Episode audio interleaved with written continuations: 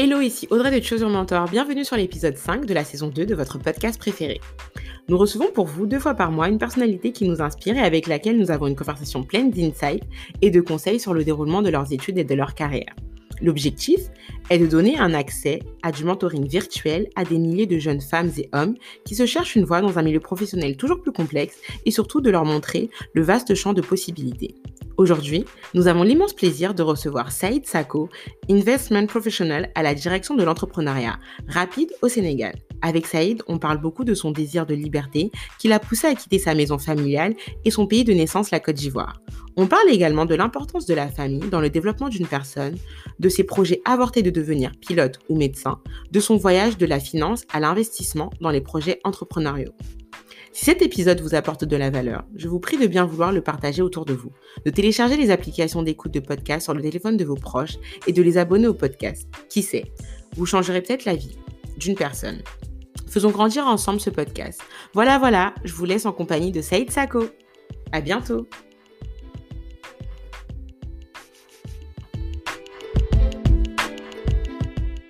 Bonjour Saïd. Bonjour Malik. Euh, très heureux de t'avoir sur, euh, sur Choose Your donc enfin sur Choose Your Mentor. Euh, je, suis, je te remercie de. on enregistre l'épisode, il est 21h chez moi, presque 22h et, quasi 20h chez toi. Donc de, bah, de te rendre disponible à cette heure-là pour nous. pendant pendant les, les 30-45 minutes qui vont suivre, on va, on va parler de ton parcours universitaire, de tes, de tes choix professionnels, de ta carrière. Euh, de, de, tes réussites, tes doutes, tes échecs dans différents domaines et dans le domaine dans lequel tu exerces aujourd'hui. Et on va, on va faire aussi un focus sur, euh, bah, sur ton travail d'aujourd'hui et sur l'entrepreneuriat en Afrique et au Sénégal où tu vis. Pour, euh, pour ne rien spoiler, je vais te laisser te présenter et on va dérouler le, cours de l'interview. Merci Malik, merci beaucoup. Je, te, je suis très content que tu me donnes l'opportunité à travers cette rubrique-là euh, de me présenter, de parler un peu de moi. Euh, c'est un réel plaisir, mais en même temps un réel honneur. Je te félicite, toi et tes collaborateurs, pour avoir réussi à mettre en place cette initiative-là que je trouve extraordinaire dans le cadre dans lequel on évolue aujourd'hui en Afrique.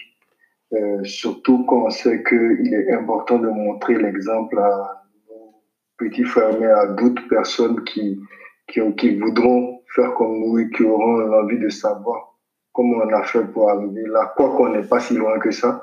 Mais c'est quand même intéressant d'arriver à interviewer des jeunes comme nous et de montrer que quand même on peut partir de rien mm. pour arriver à faire de, de quand même de belles choses. Mm. Je m'appelle Saïd Sako, je suis ivoirien et je vis au Sénégal depuis maintenant 11 ans. Mm. Je suis marié et j'ai un magnifique petit garçon de 2 ans que peut-être vous entendrez crier dans, au, cours de l'interview, j'espère pas. Un grand plaisir. Euh, euh, j'espère, j'espère pas, parce que ça, ça sera compliqué. Euh, je, je suis persuadé dans ma vie que lorsqu'on croit fort en ses idées et qu'on met tout en œuvre pour les réaliser, hmm. on y arrive. Donc, je suis un grand rêveur. C'est pour ça que ma leçon de vie préférée est tirée du livre de Paolo Coelho, l'alchimiste, mm. qui dit euh, accomplir sa légende personnelle est la seule et unique obligation des hommes. Mm. Me voilà présenté en quelques mots. Génial. Je remercie Saïd pour cette belle introduction. Euh, la première question euh, qui nous permet de rentrer hein, dans le vif du sujet, c'est euh, quel souvenir tu as de ton enfance? De ton enfance, oh, quel a été l'impact, quel est l'impact de ton enfance sur l'homme que tu es devenu aujourd'hui? Ah, super. moi, moi, je suis très content que tu me poses cette question-là parce que euh, on va dire que je vais parler de trois principaux souvenirs. Hmm. Le premier, c'est la Cité des Arts. La Cité des Arts, c'est le quartier dans lequel j'ai vu le jour jusqu'à ce que j'ai 11 ans. Donc, je suis né au CHU de Cocody, comme je disais tout à l'heure, à Abidjan. Et ensuite, j'ai vécu dans un petit appartement avec mon père, ma mère et mes frères à la Cité des Arts. Mm. Et je me souvenais que vu qu'on était en appartement et qu'on était trois frères, le quatrième est venu après, on était tout le temps euh, habitués à descendre pour aller jouer parce qu'on habitait au quatrième étage. Et donc, on descendait, on jouait en dessous au football ou avec des amis et tout ça. Et euh, je me souviens qu'une fois, il y avait des petites bagarres d'enfants, hein, comme d'habitude. Quelqu'un qui avait tapé mon petit frère. Et j'avais pas réagi particulièrement. J'étais juste venu dire à mon petit frère, c'est bon, laisse tomber tout ça. Et ma mère m'avait dit à l'époque, tu sais quoi, lorsqu'on tape ton petit frère, il faut que tu répliques automatiquement. Hmm. Et moi, je ne comprenais pas à l'époque parce que je me disais, non, c'est violent, c'est, moi, je peux pas réagir de la sorte et tout ça. Mais je me souviens que la, la seule chose qu'elle voulait nous inculquer ici, c'était euh, l'amour de la famille. Donc, la famille. C'est-à-dire de dire que quand tu as ta famille, as tes petits frères, tes, tes, parents, ta femme, ton fils, il faut que tu les protèges autant que tu le peux. De la meilleure des manières que tu peux. Donc, je retiens de ça euh, l'amour de ma famille et l'importance d'avoir une famille. Mon deuxième souvenir, c'est celui de, de Saint-Viateur. Saint-Viateur, c'est une école catholique euh, à, Abidjan. Hmm. Donc, à, à 11 ans, j'ai quitté la Cité des Arts pour me, pour me rendre à, au Rosier Programme Toi, à la Riviera Palmeret, dans le quartier dans lequel mon père venait d'acheter une maison. Et naturellement, j'ai dû changer d'école, donc être dans une école beaucoup plus proche pour des questions de logistique que vous connaissez tous. donc, lorsque je suis arrivé à Saint-Viateur, je pense que mon, mon premier, premier cours, c'était un cours d'anglais. Et le prof, il m'a fait me lever pour me demander comment je m'appelais, donc pour me présenter. Donc, je me suis présenté et il m'a demandé, tu avais combien de moyens? Je lui ai dit, j'avais 13 de moyenne. Et euh, là, à l'époque, je me souviens que la classe était calme, il n'y avait personne qui, personne n'avait tiqué et tout ça. Et je me suis dit, pourtant, je vais à l'école de laquelle je venais, mais je venais d'une école où, quand j'avais 13 de moyenne, c'était quand même considéré comme une bonne moyenne. Et à Saint-Viateur, je me suis rendu compte que 13 de moyenne, c'était une moyenne comme toutes les autres. Mais c'était vraiment la moyenne de la masse.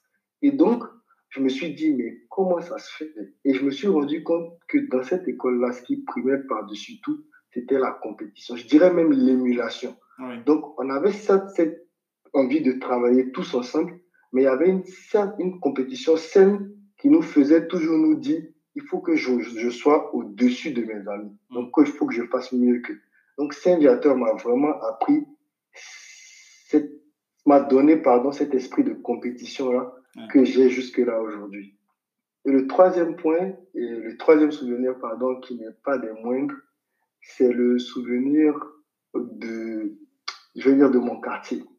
Hmm. Lorsqu'on a déménagé, mon père, il est très, très croyant. C'est, c'est vraiment celui, le musulman, qui nous donne la religion comme, comme vraiment le vrai père musulman, quoi. On a des cours coraniques à la maison, on apprend à lire le Coran en arabe, on a des cours de dog islamique et de morale islamique. Et par-dessus tout, ce qu'il a tenu à faire, c'était de nous permettre de pouvoir partager tout ce qu'on apprenait. Donc, il a mis en place pendant les mois de jeûne euh, des prières sur le terrain qui était juste en face de notre maison. Mhm.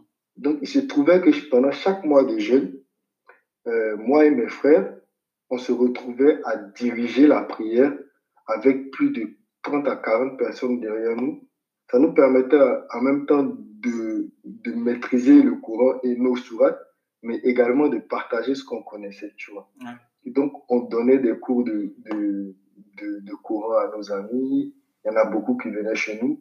Et j'ai compris par là que c'était important d'apprendre, certes, mais il était encore plus important de partager ce qu'on avait appris et qu'il n'y avait que de la sorte qu'on on, on, apprenait encore plus, mais que on, se sentait vraiment utile. Donc, c'est les trois plus beaux souvenirs que j'ai de mon enfance. Génial.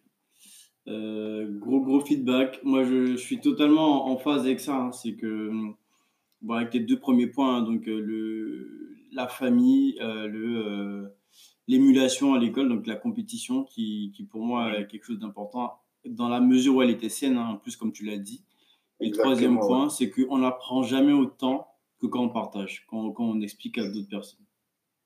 C'est clair. Et euh, après, ton, après ton bac, donc tu passes un bac, euh, quoi, un bac D, c'est ça? Exactement. D'accord. Donc après le bac D, tu pars directement au Sénégal ou non Pas du tout. C'est ce que tout le monde a pensé. Mais c'est pas du tout. C'est pas comme ça que ça s'est passé. Est-ce que tu peux revenir euh, assez rapidement hein, sur, ton, sur, ton, sur ton parcours universitaire? Oui. si tu me permets, je vais revenir un peu sur mes choix euh, dès que j'ai eu le bac. En fait, dès que j'ai eu le bac, j'étais à la maison. En fait, j'ai toujours rêvé, il faut que je le dise, j'ai toujours rêvé d'aller aux États-Unis. Mhm. Je me suis dit, et j'avais plusieurs choix. Mon père, comme je disais tout à l'heure, très, très méthodique et organisé. Avant que tu aies le bac déjà, déjà en terminale, il te fait faire une liste, il te dit quels sont les métiers que tu as envie de faire plus tard. Mhm. Donc moi, naturellement, en premier lieu, c'était pilote. Pourquoi? C'était pas un rêve d'enfant, hein. j'avais vraiment envie d'être pilote. Et pourquoi? Parce que je me disais que si j'ai la chance d'aller aux États-Unis, et de pouvoir intégrer une bonne école là-bas, c'est sûr que ces écoles de pilote, je pourrais être pilote en fait, c'est sûr que j'y arriverai. Et j'avais un oncle aux États-Unis qui a tout fait pour que j'y aille parce que à l'époque, euh, mon père voulait forcément que mon, mon, oncle euh, fasse la mesure d'adoption parce que c'était plus simple, parce que comme vous savez, les universités aux États-Unis sont très très chères. Donc j'allais pouvoir avoir la chance, vu que j'étais de nationalité, vu que j'allais être, pardon, de nationalité américaine, avoir plusieurs facilités pour entrer à l'université, ce qui n'a pas pu être. Et vu que j'ai beaucoup de petits frères, c'est vrai qu'on n'était pas riche, on était assez modeste, il fallait donner la chance aussi à mes petits frères de faire de bonnes écoles. Donc, il a dit, on ne va pas payer 40 000 dollars l'année pour, pour, toi tout seul. On ne va pas le faire, même si j'en ai envie et que je t'aime beaucoup, mon fils. On va faire en sorte que tu aies des bonnes études mais que tu puisses rester là. Donc, pilote, pouf, c'est tombé à l'eau. Je me suis dit, pourquoi ne pas être médecin? C'est intéressant, c'est un métier qui, a, qui, qui est noble. Hein, soigner d'autres personnes, c'est intéressant. Mais, il y avait un truc que tout le monde savait de moi, c'est que moi, j'aime beaucoup l'argent. Et vu que j'aime beaucoup l'argent, je le dis très humblement, avec beaucoup de modestie, vu que j'aime beaucoup l'argent, je me suis dit, si je fais médecin, peut-être que j'aurai de l'argent, mais je n'aurai pas de l'argent aussi vite que je le veux. Donc, ce que je vais faire, mon troisième choix, pardon, c'est simple, je vais faire de la finance. Ça va ensemble. Finance, argent. Point. Hmm. Ça s'arrête là. Donc, j'ai décidé, vu que j'étais en retard pour les inscriptions ailleurs et tout ça, de, de faire les concours des facultés privées de l'université de Cocody à l'époque. Et donc, je suis rentré aux facultés privées de l'université de Cocody qui s'appelle DUPCF, donc Diplôme universitaire professionnel en comptabilité et finance, qui se déroule pendant deux ans. Donc, j'ai fait les deux années. Mhm. J'ai eu le DUPCF qui est un diplôme équivalent au, DUT. Mhm. Et euh, j'avais cette envie-là, cette soif-là de quitter le pays. Mais pas forcément quitter le pays, mais j'avais envie de quitter la maison familiale. Parce que mhm. je me sentais, je ne le dis pas parce que euh, j'étais forcément très coincé à la maison, mais je ne me sentais pas libre de tous mes choix. J'avais envie de faire les choix par moi-même. De choisir la maison dans laquelle j'allais habiter, de choisir les cours que j'allais faire, de choisir euh, euh, les habits que j'allais porter sans que on me dise ouais c'est pas assez comme ça. Tu vois, je voulais vraiment un certain style de liberté qui me permette aujourd'hui de me dire voilà l'homme que je suis. Absolument. Hum mes parents se sont séparés quand j'avais 11 ans, donc mon père a senti le besoin de nous éduquer seul, avec beaucoup de... Il était très sévère avec nous, pas parce qu'il est méchant, mais parce qu'il voulait qu'on réussisse. Et donc, il se disait qu'il devait tout contrôler. Et donc, il a tellement tout contrôlé jusqu'à ce que j'ai 18 ans, 19 ans même, parce que j'ai eu mon DUPCF à 19 ans, que je me suis dit, j'ai besoin de faire mes choix moi-même. Mm. Et je me suis dit, il est important pour moi de faire mes choix et de les faire en ayant le choix déjà. C'est-à-dire, je vais choisir l'endroit où je veux aller. Ça ne va pas m'être imposé. Donc, je vais éliminer certains pays où je sais que si j'y vais, je serai obligé un peu de rester soit chez des oncles, soit chez une famille, tu vois. Mais je vais choisir un pays où je serai seul. Et donc, vient le choix du Sénégal parce qu'il y a une bonne école ici, entre guillemets, moi, je considère que c'est une bonne école parce que c'est celle-là qui m'a formé. Le mm. César, où il y avait un concours à faire. Donc, euh, je passe le concours moi-même en payant les frais de dossier, en étant très discret là-dessus. On ne disait rien à la maison, je t'ai dit. Ah on passe le concours tranquillement et tout ça. C'est un concours où je tiens à le préciser où euh, on a plus de 1000 et quelques participants pour une seule classe parce que c'est des participants qui viennent de la Côte d'Ivoire, du Sénégal, du Togo, de tous les mois, je dirais. Mhm. Et donc, c'est un concours euh, assez sélectif quand même. Je le passe, je reste à la maison et le jour de, de, des résultats, je me connecte à la plateforme, je me rends compte que je l'ai. Donc, je fais simple, je vais voir mon père qui, à l'époque, devait même voyager pour aller en France. Donc, prendre l'avion dans la soirée, je vais lui dire Salut papa, ça va? Tu sais quoi? J'ai eu le concours du Césac. Et moi, je veux partir au Césac. Les inscriptions démarrent bientôt. Il faut qu'en octobre, moi, je sois au Sénégal. Donc, imagine un peu la réaction de mon père. Il dit Mais tu te moques de moi ou pas? Tu rigoles? Je lui dis Non, je suis sérieux. Il me dit Ok, je lui dis Donc, tu vas en France, mais quand tu reviens, il faut que moi, je bouge. Donc, il faut que tu te prépares pendant que tu es en France à ce que moi, je bouge. Donc, il est, il, est, il, est, il est partagé. Il est fâché, il est content que j'ai eu le concours, il est content que j'ai pris des initiatives, tu vois. Mhm. Il se dit, mon fils devient autonome, mais en même temps, il se dit, ouais, certainement, aujourd'hui que moi j'ai un fils, je me rends compte, il devait se dire, mais comment je vais faire pour payer l'école de ce mec Comment je vais faire pour payer ses, son loyer? Comment je vais faire pour pouvoir lui envoyer de l'argent pour qu'il vive toute l'année tu vois, c'est exactement la question que tous parents se posent, tu vois. Mm. Et je me suis dit, aujourd'hui, avec beaucoup de recul, je me suis dit, je ne sais pas si je l'aurais fait différemment, mais je pense que quand même, je l'aurais préparé mm. au fait que je veuille partir de la maison. Mm. Peut-être que j'allais rester autonome et tout ça, mais je l'aurais préparé. Donc, mon père qui nous refuse rien, malgré le fait qu'il soit sévère et tout ça, dit, OK, il n'y a pas de problème, tu iras au Sénégal. Mhm. C'est comme ça que je me suis envolé pour le CESAG. Euh, le CESAG, j'ai eu une licence professionnelle en technique comptable et financière, encore une fois. Euh, ça s'est très bien passé parce que j'ai beaucoup aimé le Sénégal. Le Sénégal, c'est vraiment un pays euh, où les gens, c'est vraiment le pays de la teranga, comme on dit. Les gens sont très accueillants. La seule barrière qu'on peut avoir, c'est la barrière de la langue. Mais moi, j'avais cette envie de m'intégrer. Ah, du coup, Donc, as appris, appris la langue, le Wolof.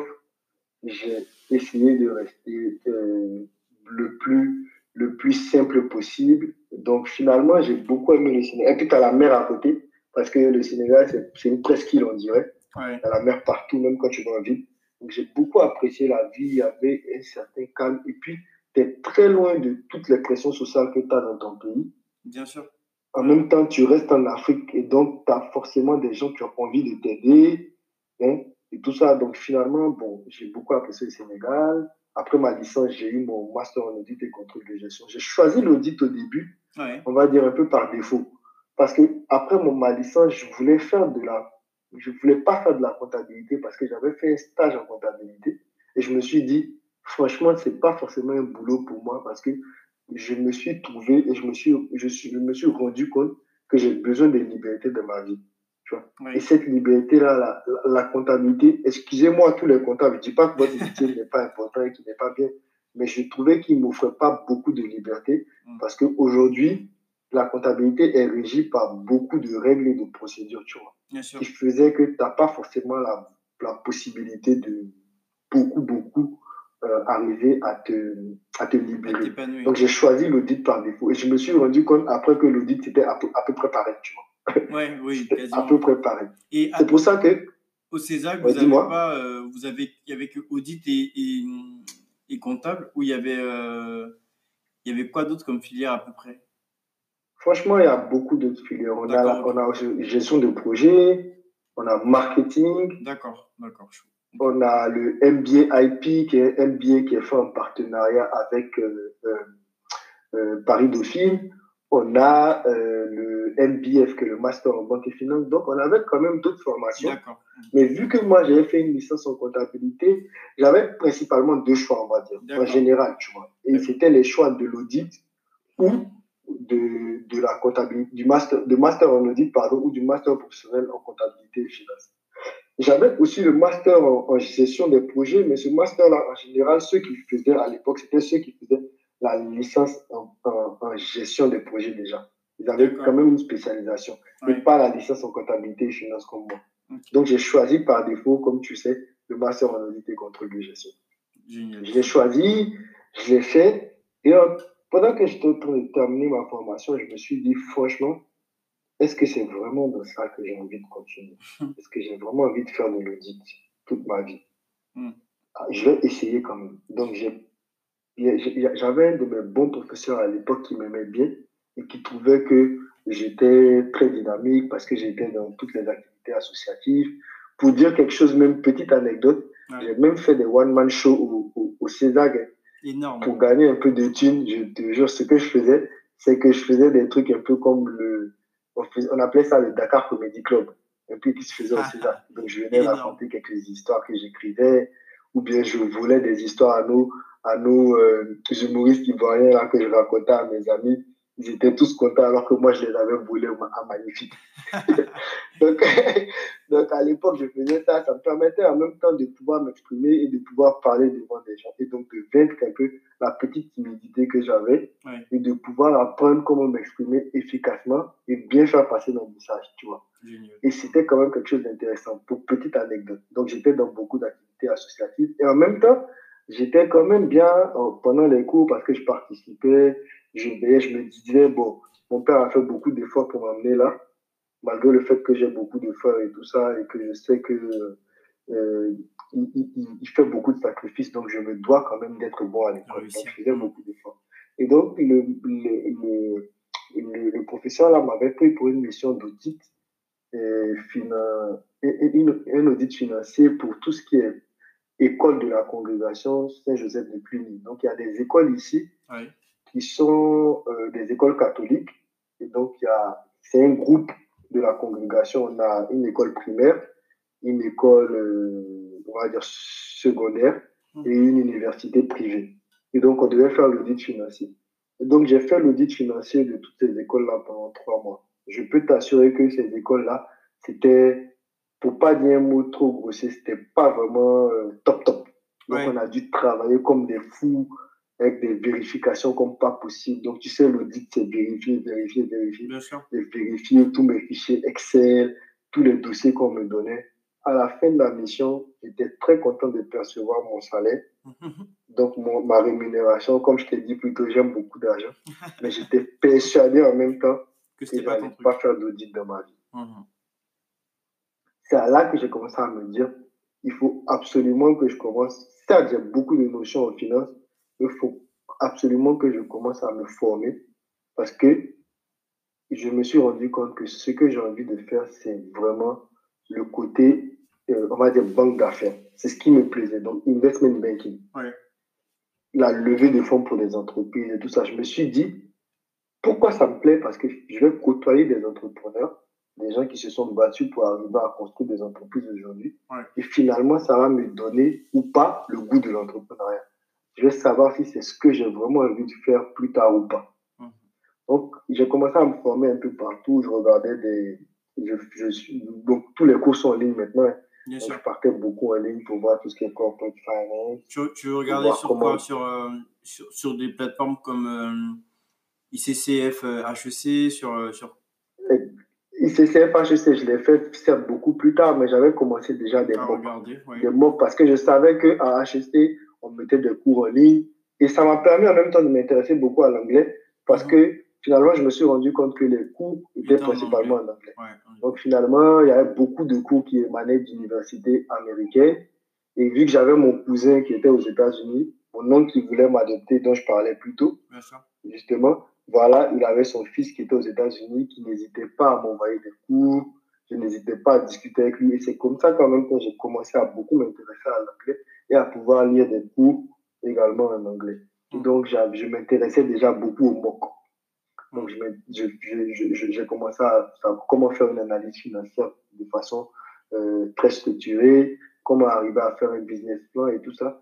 Et finalement, j'avais fait ça de l'audit et tous mes amis étaient en train d'être employés à Mazar, d'être employés à Grand Thornton, d'être employés, tu vois, dans les cabinets d'audit et tout ça. J'étais le seul qui n'avait pas encore vraiment trouvé de boulot.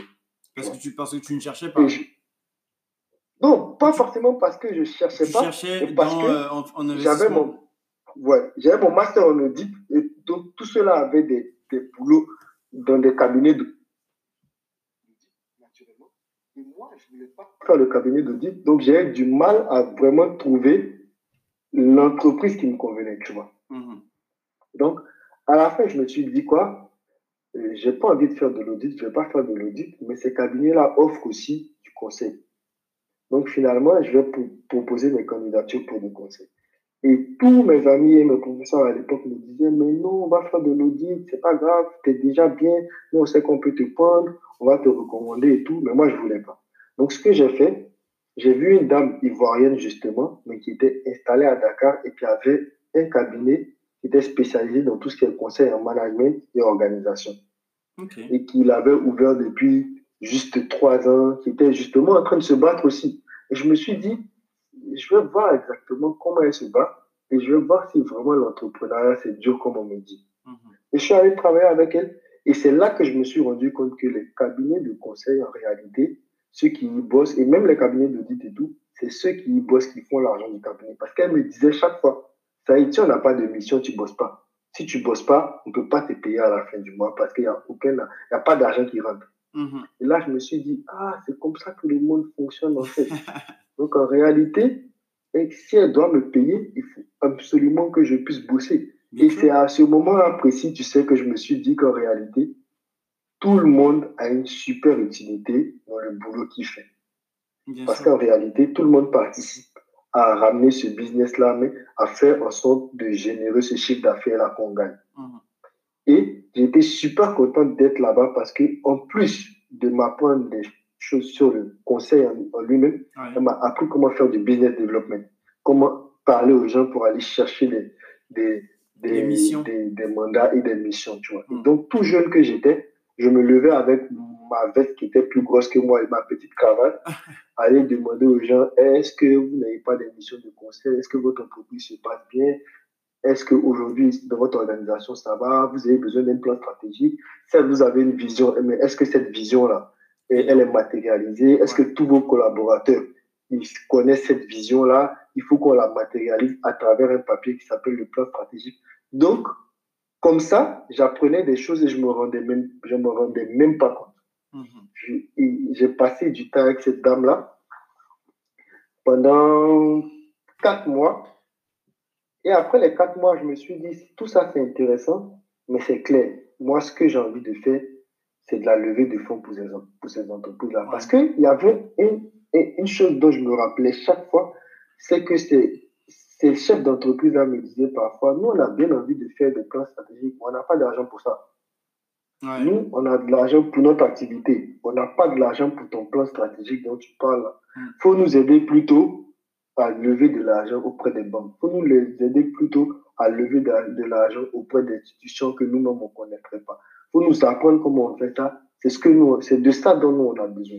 Certes, c'était pas seulement de ça dont j'avais besoin. Je me suis rendu compte beaucoup plus tard parce que pour arriver à lever des fonds, Il faut quand même avoir une organisation qui fonctionne bien. Mm.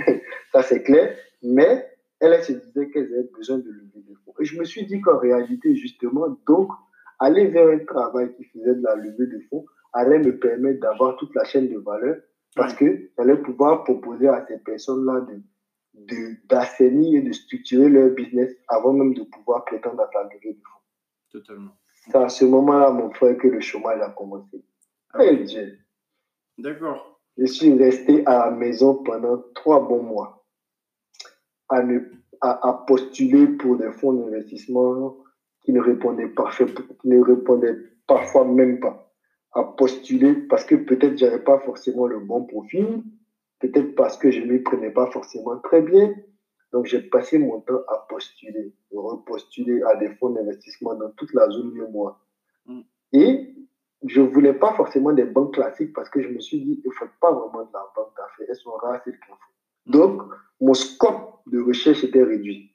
Mhm. Et finalement, euh, j'étais un jour chez ma copine qui est aujourd'hui ma femme, Mhm. avec sa sœur qui travaillait pour un cabinet de conseil à l'époque et qui me disait chaque fois, ça, il faut venir, on va te recruter, c'est mieux que de rester là à te dire chaque fois, il faut, euh, Il faut que j'ai ce que j'ai. On n'a pas toujours ce qu'on veut dans la vie. Et c'est ce qu'elle me disait, tu vois. Et en même temps, à l'époque, mon père m'avait dit, bon, tu as deux choix, petit. Sinon, un seul. Soit tu trouves du boulot, soit tu trouves du boulot. Parce que si tu n'en trouves pas, tu rentres à Abidjan.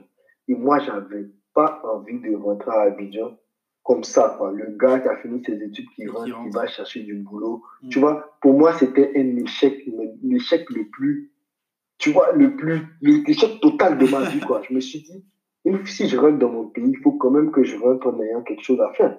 Je vais pas rester au quartier, sortir de la maison, aller jouer au foot encore, ou bien parler avec les gars sous là-bas, par là. Ça, c'est pas possible. Mm. Tu vois. Donc, je me suis dit, c'est l'échec total.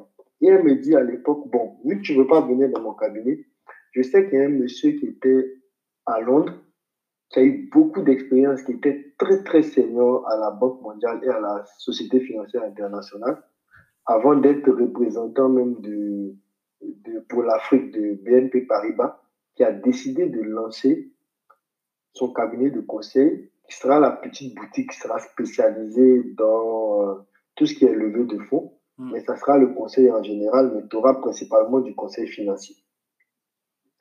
Tu sais ce que je fais à l'époque? Dis-moi. Je me dis, bon, lui, c'est un Américain.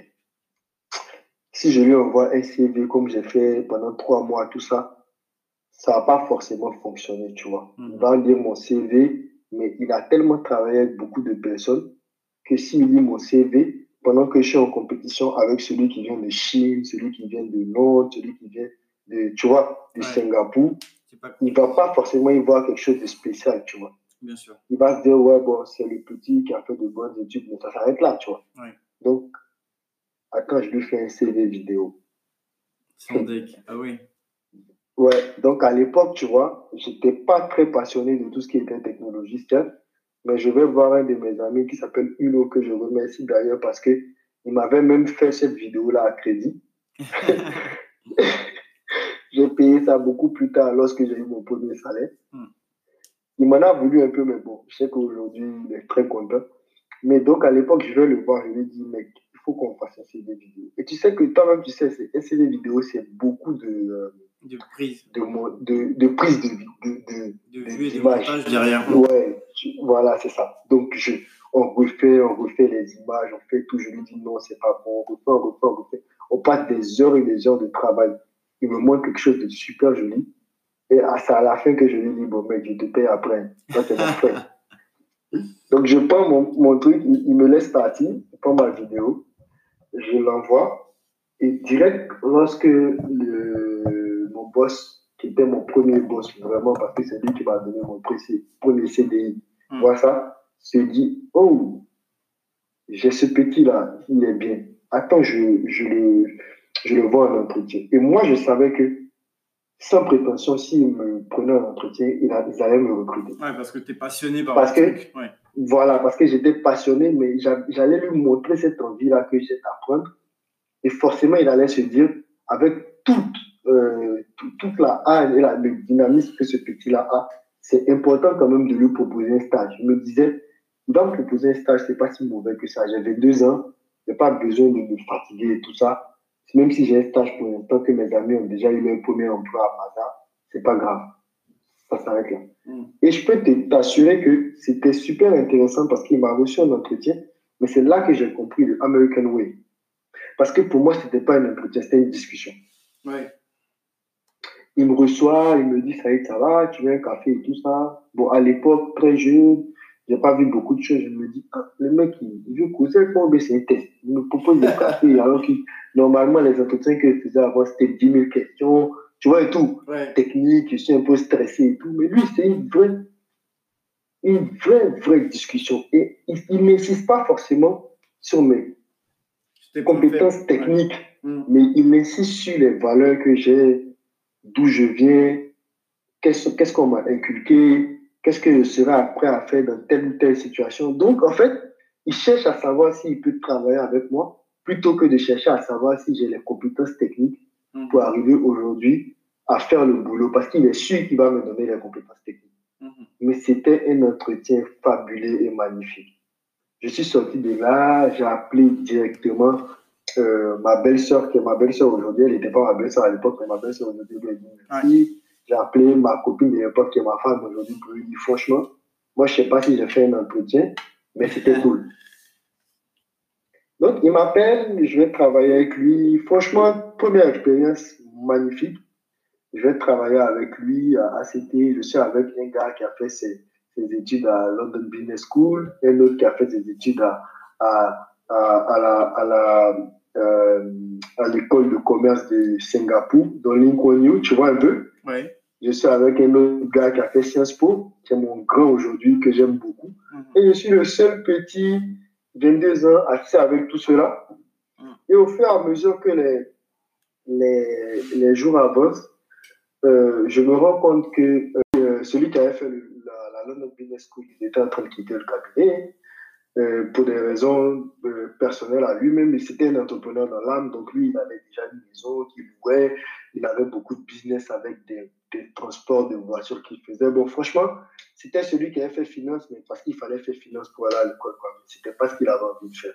Avec celui qui avait fait Singapour, qui avait fait un master en public administration, et donc il se sentait pas forcément à l'aise avec tout ce qui est analyse financière et tout ça, et qui se disait, moi j'ai plus envie d'un boulot dans l'administration, plutôt avec le public, pour pouvoir vraiment mettre en pratique ce que j'ai appris, mais pouvoir vraiment m'éclater. Donc, on se retrouvait, moi, euh, celui qui a fait Sciences Po et moi, on était tous les deux. Et ça a vraiment été une très belle aubaine parce qu'on n'était que deux. Et donc, lui, il avait l'impossible, parce que lui, il était beaucoup plus âgé que moi. Il avait déjà de l'expérience. Donc, j'avais la chance de pouvoir apprendre de lui. Donc, vu qu'on était deux, il avait du temps pour moi. Il me donnait tout, il m'apprenait beaucoup de choses. Donc, j'évoluais très rapidement. Donc, en quelques mois, je suis passé de stagiaire à employé parce qu'on m'avait proposé un contrat. Ça m'a fait beaucoup, ça m'a fait très plaisir parce que je me suis dit, aujourd'hui, on me propose un contrat, alors que j'ai beaucoup d'amis à moi qui sont rentrés dans les cabinets d'audit. Certains ont des contrats, mais il y en a beaucoup qui sont encore en stage et tout ça. Et donc, finalement, je pensais avoir perdu du temps, mais en réalité, on ne perd pas vraiment de temps. Parce que ça dépend de ce qu'on a envie de faire. Et euh, franchement, c'est il faut, il faut suivre ses rêves, il faut, faut suivre ses, ses, ses, propres choix, en fait. Donc, j'ai ce contrat-là. Et euh, quelques mois après encore, le, celui qui était là avec moi, tout frais et tout, a une super proposition à Jeddah, à la BID, donc à la Banque islamique de développement, pour un super poste avec un master euh, en plus de d'avoir un boulot, il y a un master qui allait être payé à IE, que tu connais très bien, le Business School. Ouais, ouais et euh, qui me dit Bon, petit, tu es seul ici maintenant, ils vont recruter de nouvelles personnes, mais je pense qu'ils vont te faire senior. Et donc là, du jour au lendemain, je me, trouve, je me retrouve senior, avec beaucoup de responsabilités, une augmentation de salaire conséquente, parce qu'à l'époque, comme je te disais, mon, mon, mon, boss, c'est un Américain très cool, qui n'a pas forcément, lui, il n'a pas de rapport très. Euh, strict avec l'argent. Lui, il se dit, tu peux faire le boulot, je t'offre le boulot, le salaire qui va avec, et puis tu me montres si tu peux faire le boulot. Ouais, ça. Donc, je me retrouve avec toutes ces responsabilités. Tu sais exactement ça comme tu dis, American Way. Donc, je me retrouve avec ça, je me dis, wow, est-ce que tu y arriveras?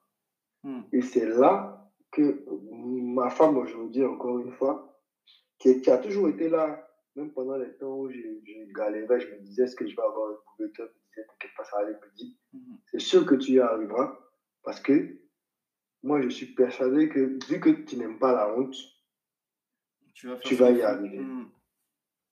Donc, à ce moment précis-là, je me lance, j'ai le, le poste de senior, je me bats. Euh, là, c'est plus que des choses techniques, quoique je sais que j'ai encore des choses techniques à apprendre. Il faut que je ramène des mandats, il faut que je participe à beaucoup de réunions, faut que je parle à des gens. Je me souviens même qu'à l'époque, il y a des gens qui venaient au cabinet qui disaient Ouais, on a parlé avec M. Sako. Tu sais, moi, j'ai une grosse voix, une voix basse. Mais quand tu me vois, je suis petit. Toi, tu sais, je suis mince, tranquille et tout. Donc, le mec, il parle avec moi au téléphone, M. Sako, tranquille et tout. Il vient, il me voit, il me dit C'est lui. Et il dit Oui, c'est moi. C'est comment? On fait la réunion ou pas Donc, c'est un peu ça que je disais, mais j'étais très content ce que j'ai appris principalement là-bas, c'est que déjà, tout s'apprend. Bien sûr. tout s'apprend. Ça, c'était la première des choses. Donc, j'ai appris que si je voulais savoir quelque chose, il fallait que j'aille chercher. Mhm. Je le savais déjà, mais pas autant, parce qu'il y, a des, y a des choses qu'on me demandait, je me disais, est-ce que j'allais être capable de le faire? J'avais qu'à aller chercher l'info, qu'à poser des questions à mon boss, qui était très ouvert, malgré toutes ces années d'expérience. Encore une fois, du American Way. Mhm. Il me montrait comment on faisait, et puis moi, je le faisais.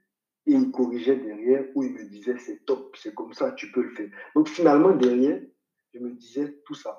La deuxième des choses que j'ai appris là-bas, c'est que, en fait, pour pouvoir être un bon manager, il faut servir. Il mhm. faut que tu sois là pour ceux qui ont besoin de toi, pour tes collaborateurs. Parce que je me rendais compte que la porte de mon boss était tout le temps ouverte. Qui parlait avec moi sur WhatsApp, qui m'appelait les dimanches. Malgré le fait que je puisse être son enfant, je l'appelais. On, s'appelait comme si on était des potes. Tu vois? Donc, à la fin, je me suis dit, franchement, en fait, il n'y a qu'une seule chose qui est importante, c'est d'être ouvert. Et j'ai appris une deuxième chose, une troisième chose. De là, c'est pas de notre liste, c'est que le diable est dans les détails. Absolument. Mais de faire une analyse financière top.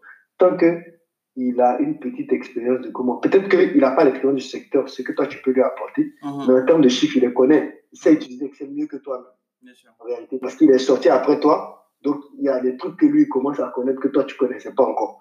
Donc, il est top, top, top.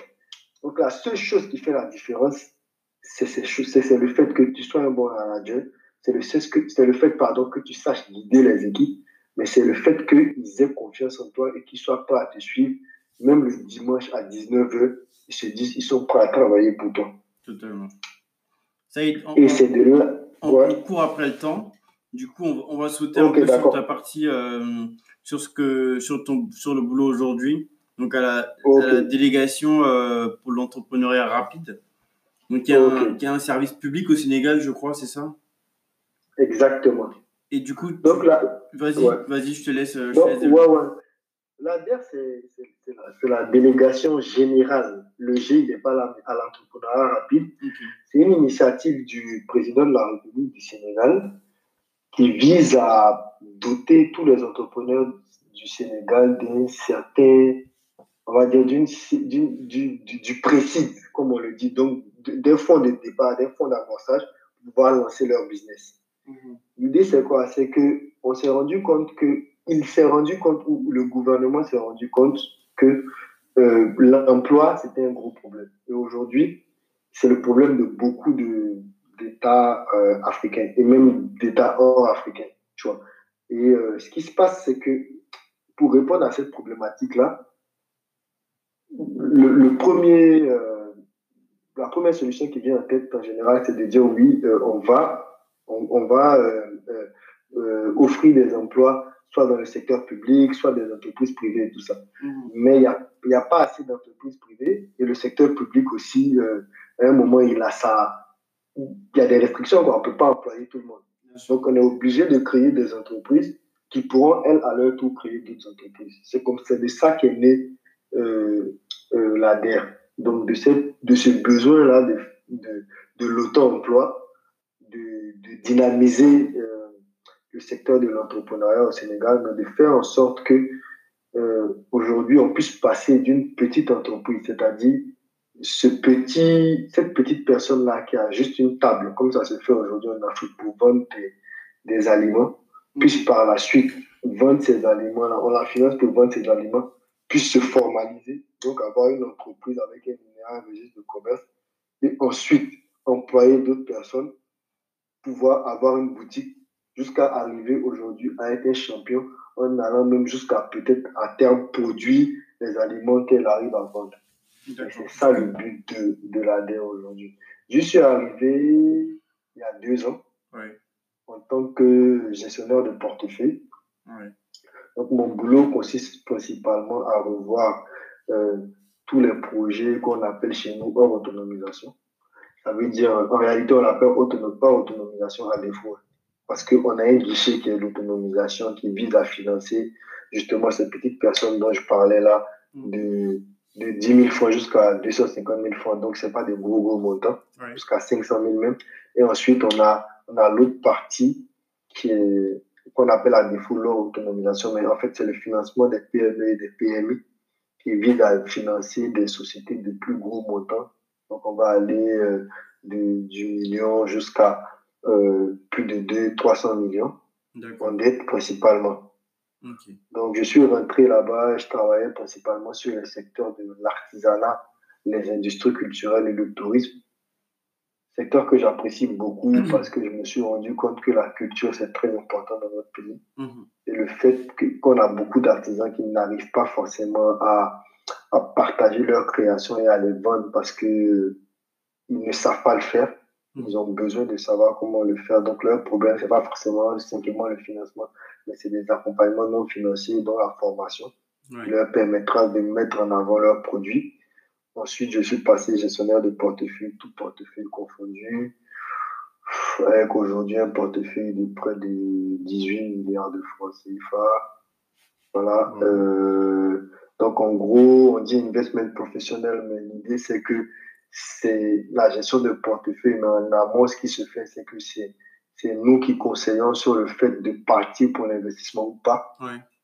Donc, de dire c'est que c'est un investissement qui pourrait être rentable, qui pourrait avoir un certain impact. Ce qu'il faut noter sur la DER, c'est que j'y suis allé parce que, pas que j'en- avais marre forcément des, des sociétés de levée de fonds d'un milliard, de 5 milliards que je faisais beaucoup à ACT.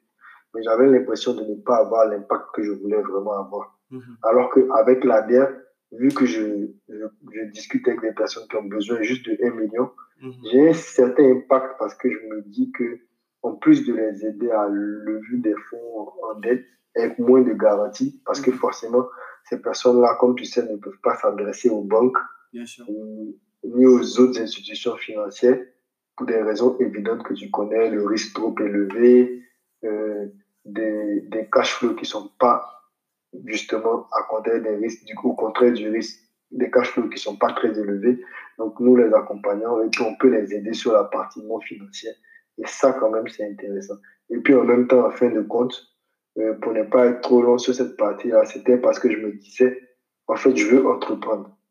Ouais, ok. Après ACT, ouais, je- après ACT, ici même pendant que j'étais à ACT, je me suis rendu compte, euh, comme je te disais plus tôt, que je, je voulais vraiment entre- entreprendre, vraiment, vraiment entreprendre.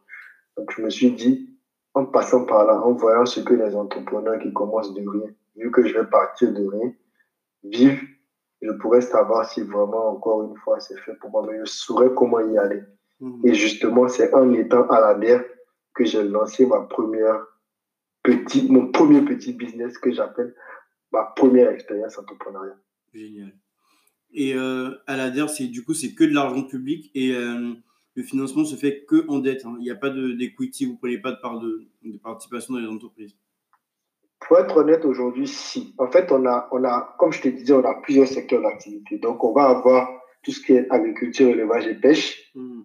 artisanat, industrie culturelle et tourisme, pêche, euh, services et transport. Donc, tout cela, principalement, on était beaucoup plus allé sur de la dette parce que, comme tu sais, c'était de l'argent public. Donc, 30 milliards Mhm. des poches du contribuable. Donc, de mes poches et des poches de plusieurs autres Sénégalais.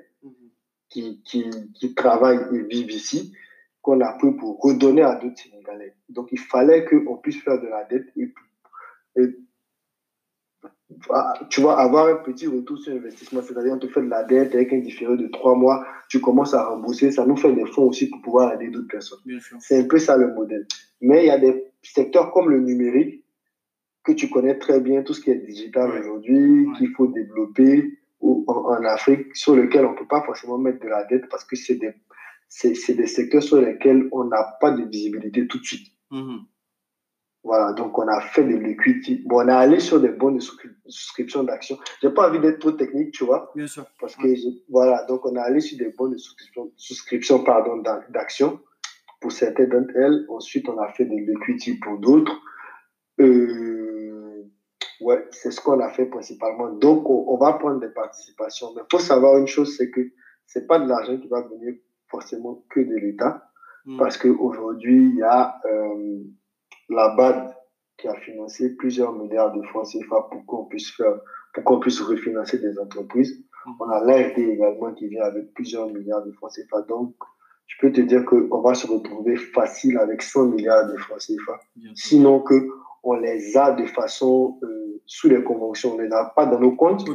mais une fois, chaque fois qu'on envoie des listes et qu'elles conviennent, on peut financer. Donc voilà aujourd'hui le, le, cadre dans lequel on se trouve. Donc tu sais bien qu'à terme, bon, c'est pas forcément. C'est sûr qu'à un moment, l'État va pas pouvoir continuer à donner 30 milliards chaque année. C'est la question. Sinon que voilà, je pense que c'était ça principalement ta question. Oui, Donc, on, on, risquait, on risquait à un moment ou à un autre de se dire que si c'est que l'État, on va mourir hmm. à un moment parce que, voilà, mais euh, aujourd'hui, on a mis tous les leviers en place et c'est justement pour ça qu'aujourd'hui, je me retrouve dans une société qui est étatique et nationale, étant ivoirien, tu vois, en hmm. train de travailler. C'est pour montrer à quel point ce qui est mis en avant c'est tout ce qu'il c'est pardon tout ce qu'il faut pour faire euh, évoluer les entrepreneurs et pas forcément euh, la nationalité et tout ce qui va avec donc on a beaucoup de personnes de compétences là-bas et j'espère vraiment que ça fonctionnera que j'y reste ou pas j'espère vraiment que ça fonctionnera parce que ça sera vraiment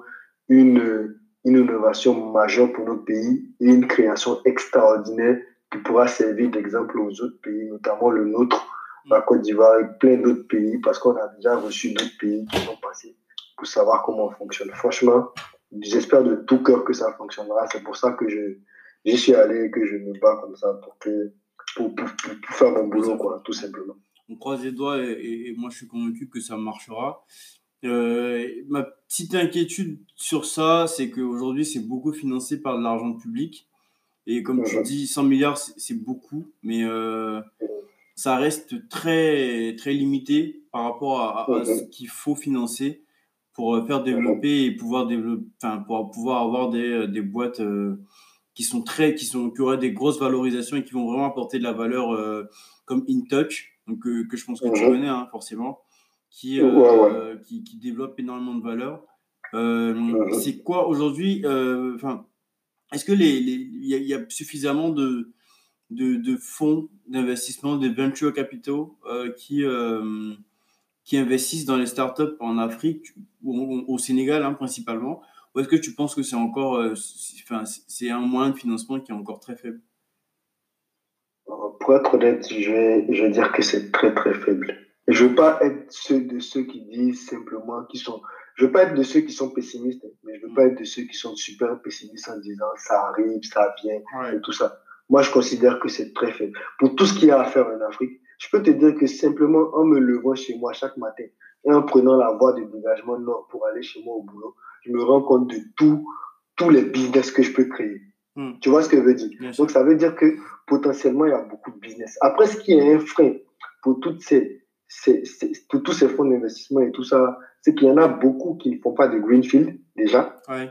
Ils disent qu'ils font du venture capitaliste, mais bon, en réalité, c'est pas fortement du, c'est pas vraiment du venture venture. Pour que les gens comprennent, Greenfield, c'est euh, investir de zéro, à partir de, de zéro. Voilà, pardon, c'est investir de zéro, ouais. Désolé, j'ai l'impression que.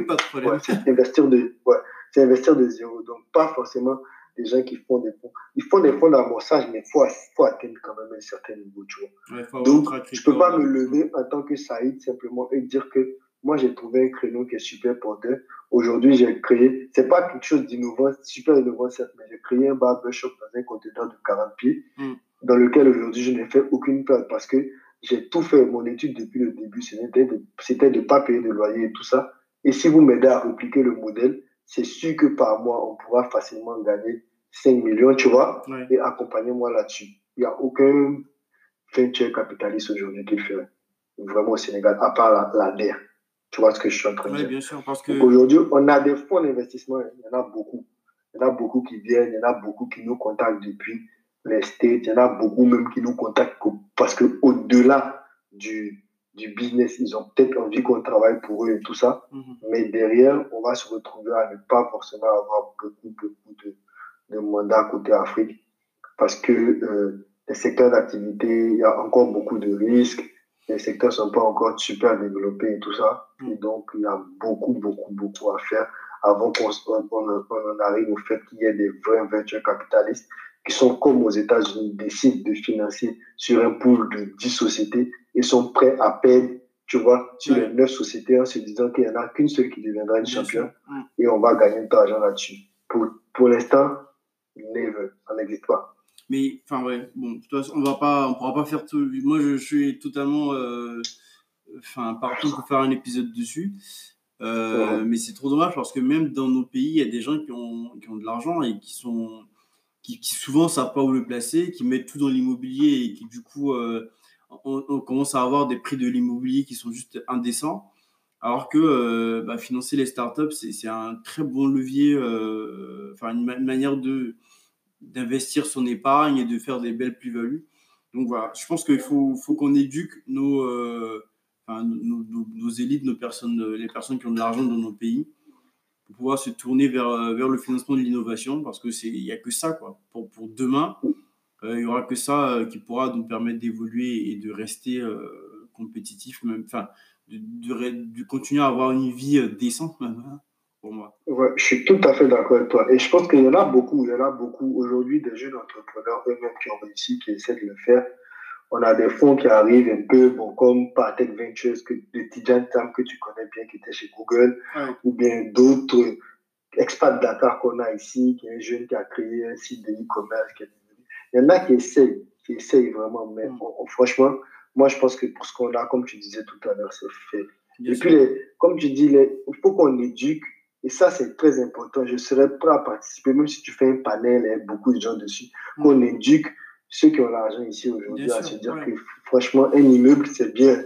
C'est, franchement, moi, pour moi, un immeuble, c'est top. Hein. Mais financer euh, des startups qui vont faire de grandes choses et pouvoir employer après des milliers de personnes, il y a même plus de mérite à ça que de juste faire un immeuble et de le faire louer et que des gens payent le mois. Après, les gens, comme tu sais, aujourd'hui, l'éducation, c'est la sécurité. Hmm. C'est juste ça le problème, c'est la sécurité. Les gens ont, beaucoup. Ils sont pas comme, comme je dirais, comme toi et moi. Ils sont pas prêts à prendre certains risques, tu vois. Ouais, c'est un changement de mindset. Ça n'a rien à voir avec le fait qu'ils ne veulent pas. Hein. C'est la culture même qui fait Bien ça. Bien sûr, c'est ça. C'est un, un, changement euh, de culture qu'il faut, ouais, qu'il faut amorcer. Saïd, on arrive à, quasi à la fin euh, de, euh, de l'épisode. On a bouffé pas mal de temps. Je vais te demander comment, comment est-ce que tu progresses? Est-ce que tu as des, euh, des tips, des, des, des, petits secrets à toi qui te permettent de progresser que tu partages avec nous? Bon, les tips, j'en ai, mais moi, je pense que moi, ce qui me fait tenir, je le disais au début, je pense que c'est ma, c'est ma famille. En fait, j'ai peur de, de, faire moins que ce que mon père a fait pour nous tous. Parce que mon père s'est vraiment battu. Je pense qu'il y a une question que, que que, que tu m'as pas posé, mais je tiens à y répondre, c'est qui est mon mentor? Moi, mon mentor, c'est mon père. Ouais.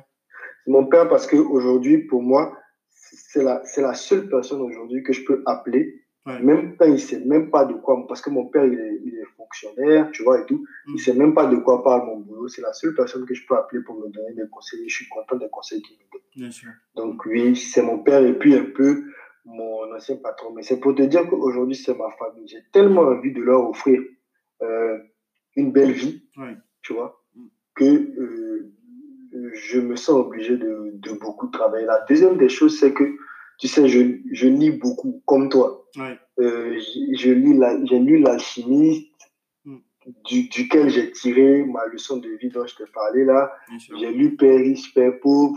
J'ai lu beaucoup d'autres livres mm. dans le même sens parce que j'ai l'impression que et ça m'apprend beaucoup de choses. Mm-hmm surtout sur la liberté financière que j'ai envie d'avoir. Pas forcément financière, mais la liberté. Mon, but, c'est d'atteindre cette liberté-là.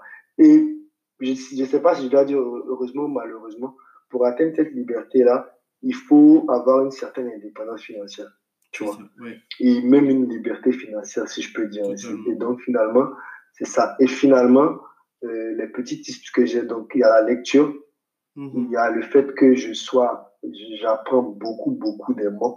Comme je te disais, plus récemment, j'ai fait euh, le ICCF, de International Certificate in Corporate Finance de, de HSC Paris, parce que je le trouvais bien. Euh, je me suis inscrit au PMP euh, au début du mois là. Donc sinon, maintenant, à la, à la, fin du mois dernier, tu vois, mm-hmm. je me suis inscrit au PMP, qui est le, que, que, que, tout le monde connaît. Hein. Oui, le, et donc aujourd'hui, c'est comme ça que je fais pour apprendre. Et j'ai cette forte volonté-là, en fin de compte. Et moi, je pense que, tu sais, je suis le type de personne, et je suis quand même fier de dire ça, je l'ai trouvé en moi, je suis le type de personne qui est heureux quand les, les ceux qui travaillent avec lui sont heureux. Hmm. Donc, je suis très content de voir que mes collaborateurs, ils arrivent à, à s'épanouir au travail.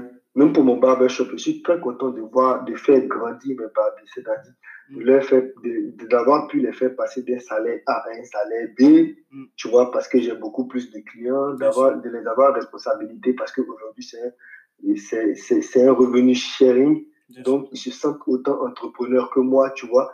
Et le fait de voir grandir ça, c'est ce que j'adore dans l'entrepreneuriat. Et si j'arrive à faire ça, en plus, arriver à faire de l'argent, mm. mais je serai l'homme le plus comblé du monde. Donc, je pense que c'est tout ça qui arrive aujourd'hui à me pousser de là-haut.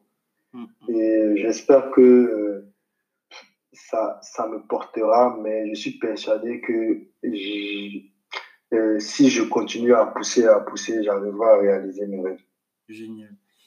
Moi, je, on, sent vraiment ta passion, on sent que, que tu es commit et que tu es, euh, enfin, tu, tu, le vis, quoi. Tu vis le truc à fond, tu vis, euh, tu vis ton travail et, ta passion pour l'entrepreneuriat. Et c'est, euh, je t'avais dit hein, quand je t'ai contacté, c'est une des raisons, parce que moi, je suis très, très, enfin voilà, c'est, moi, c'est, c'est quelque chose qui est très important l'entrepreneuriat, c'est une vraie valeur que je porte.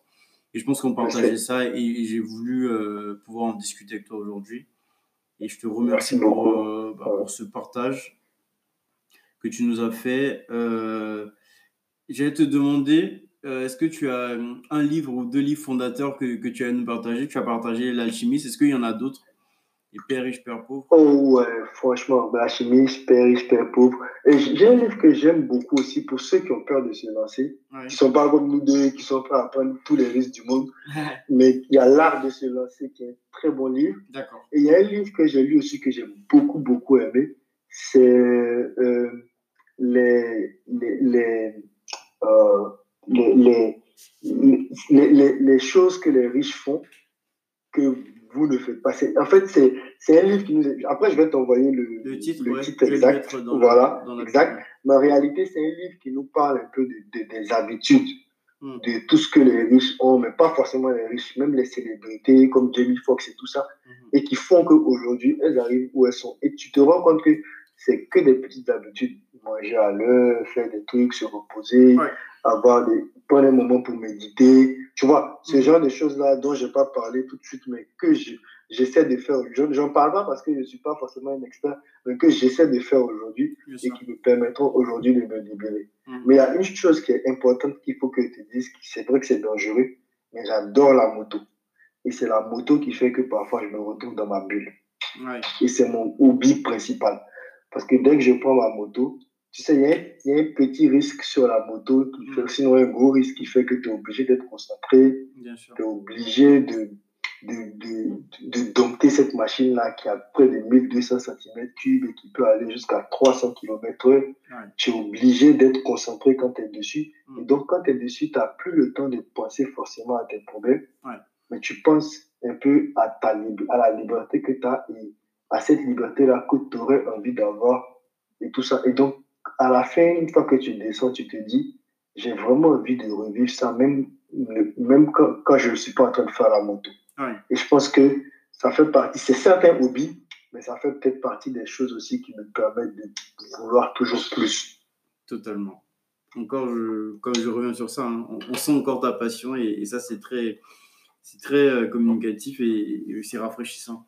Ça, on arrive à la fin. Euh, malheureusement, euh, je, pense qu'on aurait pu en discuter encore pendant, pendant des heures. On arrive à la fin. Je, tiens à te remercier euh, pour ce moment-là, pour, euh, pour les chances que tu nous as permis d'avoir. Si on veut te contacter pour avoir des infos sur le Sénégal, sur, sur la DER, sur, sur les différents projets, où est-ce qu'on peut te contacter? Je, tiens à dire que je suis très disponible et donc je serais heureux que vous me contactez sur mon adresse mail personnelle Hmm. qui est saïd.sako.gmail.com. Je pense que tu pourras la, je te permets avec beaucoup de plaisir de la mettre en commentaire. Moi, ça ne me gênera pas beaucoup au moment du podcast. Ou bien, euh, ou bien et si je suis très, très actif aussi sur LinkedIn, comme tu sais, vu qu'on y est tous les deux et qu'on est très actif. Donc, sur LinkedIn aussi, juste en tapant Saïd Sako. Sako avec S-A-K-O, Saïd S-A-I D. Et donc, euh, vous pourrez me poser toutes les questions que vous voulez euh, sur le Sénégal, sur votre envie même de visiter le Sénégal et tout ça. C'est vrai que je peux parfois ne pas répondre automatiquement, mais je réponds toujours, toujours aux messages. Donc, euh, ne vous inquiétez pas, même s'il faut insister, insister, et je répondrai. Ce sera avec beaucoup, beaucoup de plaisir que je me ferai maire ivoirien du Sénégal. Donc, un peu comme l'ambassadeur du, du, du, Sénégal pour la Côte d'Ivoire, franchement, ou bien pour d'autres pays. Franchement, c'est avec plaisir que je vais faire. Donc, n'hésitez pas. C'est tout ce qu'on te souhaite. Merci beaucoup, Saïd. Porte-toi bien et, et on se dit à très vite. Merci. Je tenais à finir en te disant merci à toi. Merci de m'avoir donné encore une fois l'opportunité de parler de mes passions. Je suis content de l'avoir fait avec toi parce que je sais toute la passion que tu mets à l'entrepreneuriat, mais également à réaliser tes rêves et tes objectifs en mm. passant par toutes les formations que tu as faites et en continuant à en faire. Mm. Et je te félicite, toi particulièrement parce que je te connais, mais beaucoup tes collaborateurs. J'espère que ça deviendra euh, de une grande entreprise, que tu feras de grandes choses à travers toutes ces entre guillemets, petites choses que nous partageons. Et j'espère surtout qu'on pourra euh, collaborer et faire de grandes choses ensemble. je te souhaite tout le meilleur pour la suite. Et euh, je te dis à tout de suite. merci beaucoup, Saïd. Merci beaucoup. Ouais, merci.